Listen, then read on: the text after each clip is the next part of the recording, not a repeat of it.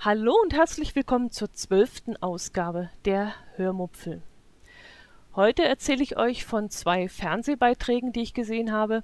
Im ersten Beitrag ging es um Oberstaufen im Allgäu und im zweiten Beitrag wurde von der Allgäu Orient Rallye berichtet. Und dann möchte ich euch noch etwas über Eisstockschießen erzählen. Viel Spaß beim Hören. Ja, in meinem Blog unter www.die-hörmupfel.de habe ich vergangene Woche zwei kurze Berichte, hm, Hinweise sind es eher, eingestellt.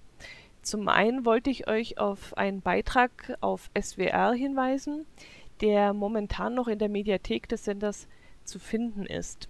Darin ging es um meinen Heimatort Oberstaufen und demzufolge auch um meinen Hochgrad. Hm, dazu muss ich vielleicht mal ein bisschen was erklären. Jeder verbindet ja mit seiner Heimat etwas Besonderes. Bei dem einen sind es vielleicht die Landschaft, beim anderen der Dialekt. Hm, okay, Dialekt fällt bei mir schon mal völlig aus. Ich spreche nur Hochdeutsch. Aber bei mir ist es ja auch der Berg, und zwar der Hochgrat. Der Hochgrat ist ein circa 1800 1800 und ein paar zerquetschte Meter hoher Berg in der Nähe von Oberstaufen. Man nennt ihn auch den Hausberg Oberstaufens. Er gilt als höchste Erhebung der Nagelfluhkette. Was Nagelfluh ist, habe ich euch ja in einem anderen Podcast schon mal erzählt. Das ist also so aus, grob gesagt, aus Kieselstein zusammengepresster Berg. Das Besondere daran ist eigentlich, dass er eine so markante Form hat. Diesen Berg kennt eigentlich jedes Staufner Kind, sobald es sprechen kann. Und ähm, ja, die Form jetzt zu beschreiben ist ein bisschen schwierig, weil ich dazu jetzt eine Handbewegung machen würde. Und die Handbewegung seht ihr ja jetzt nicht. Mm, er sieht ein wenig aus wie wie hm, die Oberfläche eines Sees bei Wind. Also wie so ja, also aufgeschuppte wie so eine aufgeschuppte Welle. Und die Staufner, also die Oberstaufner, haben ein ganz besondere, eine ganz besondere Beziehung zu diesem Berg. Und ähm, ja, dieser besagte Fernsehbeitrag, der hat das, diese besondere Beziehung super beschrieben. Die Dokumentation wurde im Winter gedreht und die Aufnahmen, die waren einfach, oh, die waren ein Traum. Die waren wirklich absolut, oh, die waren so fantastisch diese herrliche Winterlandschaft und das, und das Licht und die Sicht hinunter vom Hochgrat und ah, ein, ein absoluter Traum.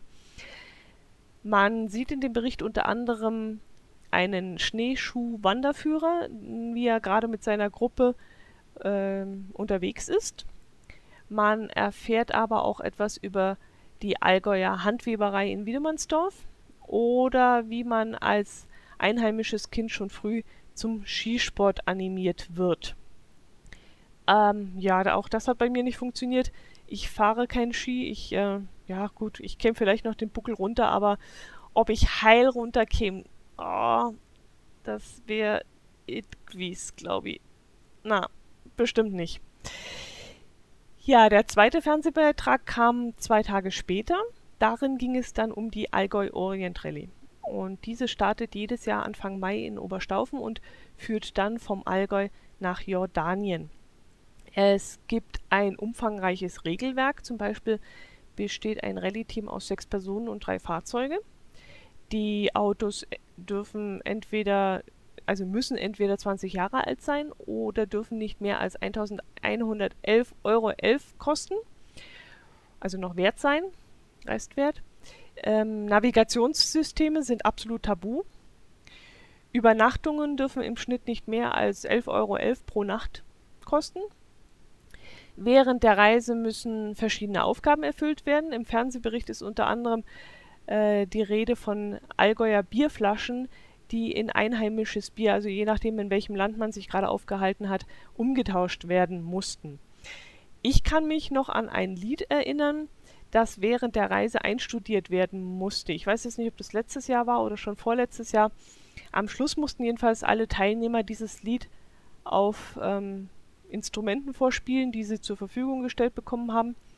Ja, und dann war natürlich Pech, wenn keiner aus dem Team ein Instrument gespielt hat, beziehungsweise wenn überhaupt keiner im Team war, der Noten lesen konnte.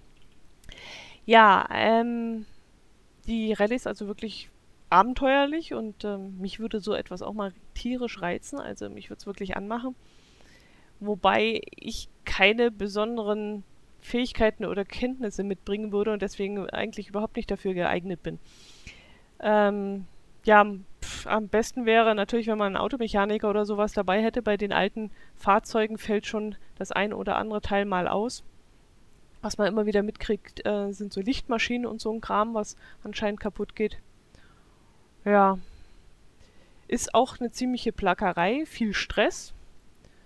Man, ja, purer Stress eigentlich und äh, man hat auch viel Schlafentzug. Und die, ich glaube, es sind 6000 Kilometer, müssen ja auch erstmal runtergeschrubbt werden. Wenn dann auch noch diese Aufgaben erfüllt werden müssen oder eine Autopanne dazwischen kommt und einen aufhält, da bleibt natürlich dann viel Zeit auf der Strecke und ja, mir würde bei all dem Abenteuer ein wenig der Entdeckerspaß fehlen, denke ich mal. Man kommt ja durch herrliche Länder und trifft viele interessante Menschen, die vermutlich völlig perplex sind, was da für Autos so plötzlich durchs Dorf fahren. Und ähm, wenn man dann überhaupt keine Zeit hat, um irgendwann, um irgendwo mal einen Tag stehen zu bleiben oder auch nur ein paar Stunden, ich weiß nicht, ob das das Richtige für mich wäre, weil man schrubbt ja wirklich die Kilometer runter und man muss wirklich schauen, dass man da durchkommt. Ja, schaut euch diesen Beitrag einfach mal an. Es ist wirklich sehr interessant und oh, vielleicht kriegt ja der eine oder andere Lust, sowas zu machen. Was gibt's sonst noch zu erzählen? Ähm, das Wetter war ja ziemlich wechselhaft das letzte Wochenende. Mm, am 6. am Januar war ja herrliches Wetter. Da hatten wir hier unten, also in, in Bayern, Feiertag. Wir hatten aber keine Zeit. Meine bessere Hälfte war auf einem Turnier. Ähm, er spielt nämlich, weiß gar nicht, ob ich das verraten darf. Ja, ich denke doch schon, er spielt es ja ganz gern. Er spielt Eis, Eisstockschießen. Spielt man Eisstockschießen? Ich weiß gar nicht, ob man Spielen sagen kann. Puh. Eigentlich sollte ich es ja langsam wissen, wie man das, wie man es sagt, aber für mich ist diese Sportart immer noch nach all den Jahren ein Buch mit sieben Siegeln. Ich sollte mich eigentlich schämen. schämen. Echt jetzt ohne, ohne Quatsch. Ich, puh, ich habe sogar mal einen Zeitungsbericht über diese Sportart geschrieben. Ich habe, ähm, das ist schon ein paar Jährchen her, aber die Überschrift dieses Berichts, die ist mir noch im Kopf. Das hieß, Moment, Eisstockschießen, ein Sport ohne Publikum, Fragezeichen. Irgend sowas war das. Ist aber schon ein paar Jahre her. Ich guck mal, wartet mal, bleibt mal dran. Ich guck mal, ob ich den noch habe.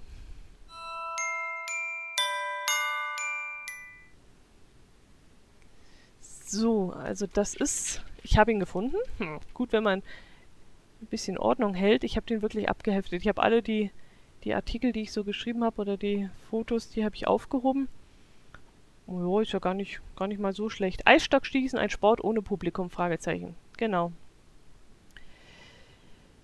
Gefühl, Konzentration und Berechnung, das zusammen ist Eisstockschießen. Eine Sportart, die eine lange Tradition hat und gerade in unserer Region stark vertreten ist. Rund 50 Vereine gibt es im Allgäuer Raum, doch leider ist diese Sportart im, Gegensatz zu Eishockey kein Publikumsmagnet. Nur selten verirrt sich ein Zuschauer auf eines der Turniere. Äh, das liegt wohl daran, dass der Eisstocksport relativ viele Regeln hat. Hat man diese erst einmal verstanden, sollte man als Zuschauer echtes Sitzfleisch beweisen. Immerhin kann sich ein Turnier bis zu acht Stunden hinziehen, und zu guter Letzt wird man auch nicht über den aktuellen Spielstand auf dem Laufenden gehalten, weil eine elektronische Anzeigentafel fehlt. Doch genauer betrachtet ist Eisstockschießen eine vielseitige Sportart. Das Sportjahr gliedert sich in zwei Saison, Saisonen.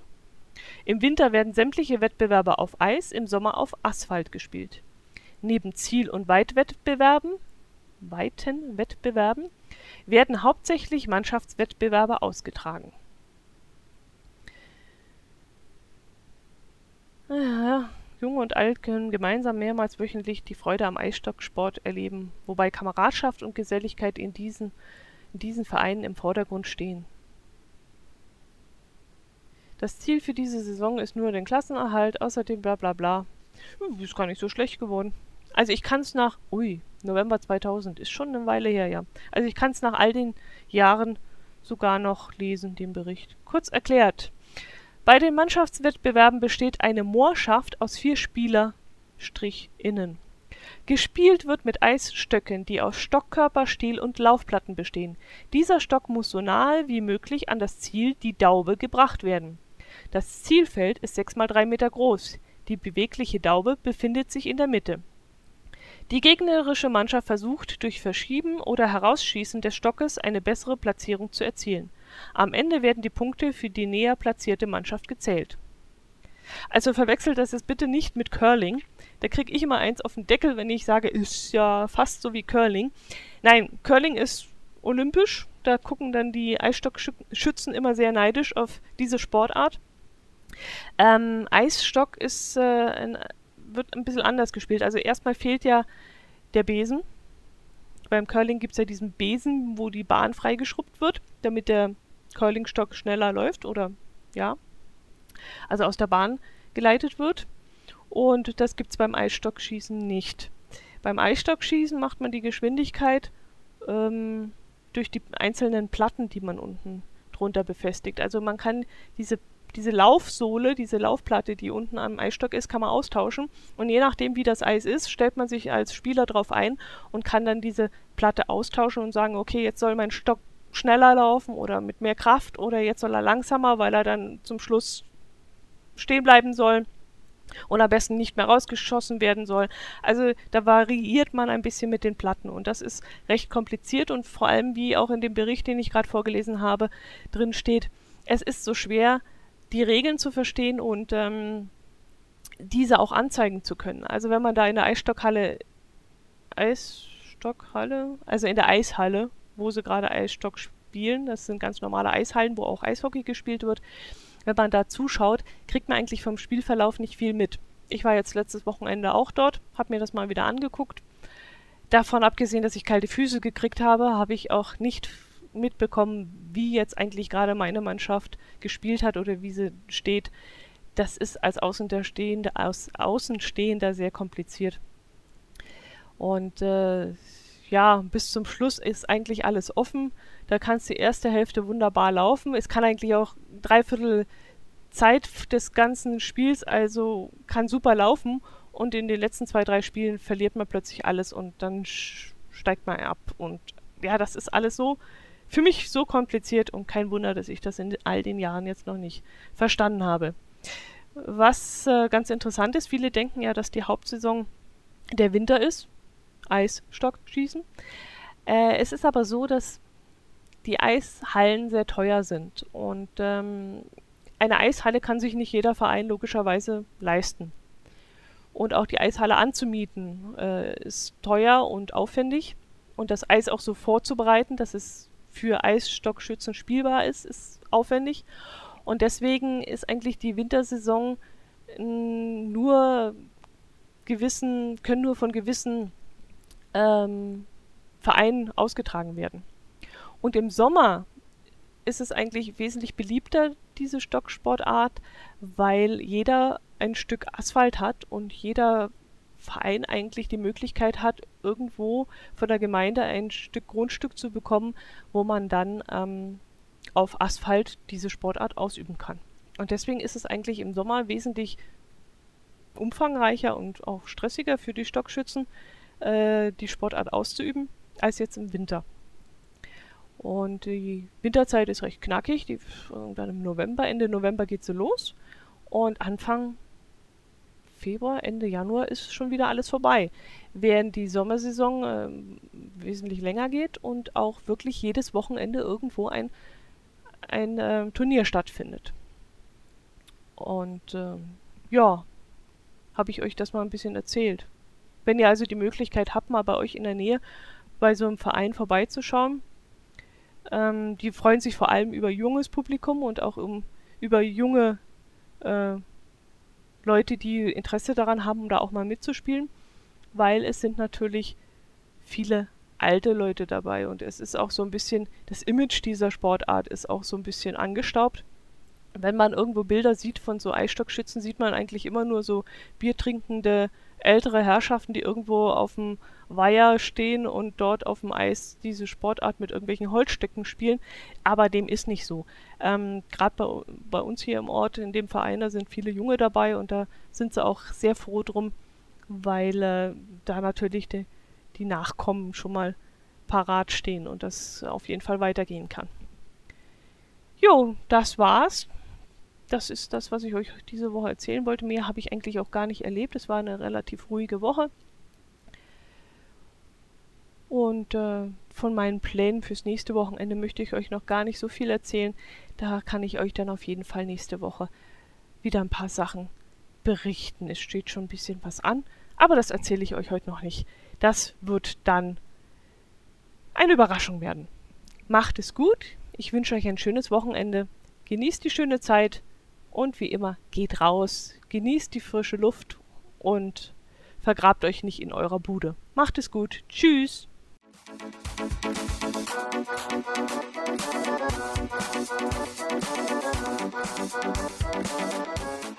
you.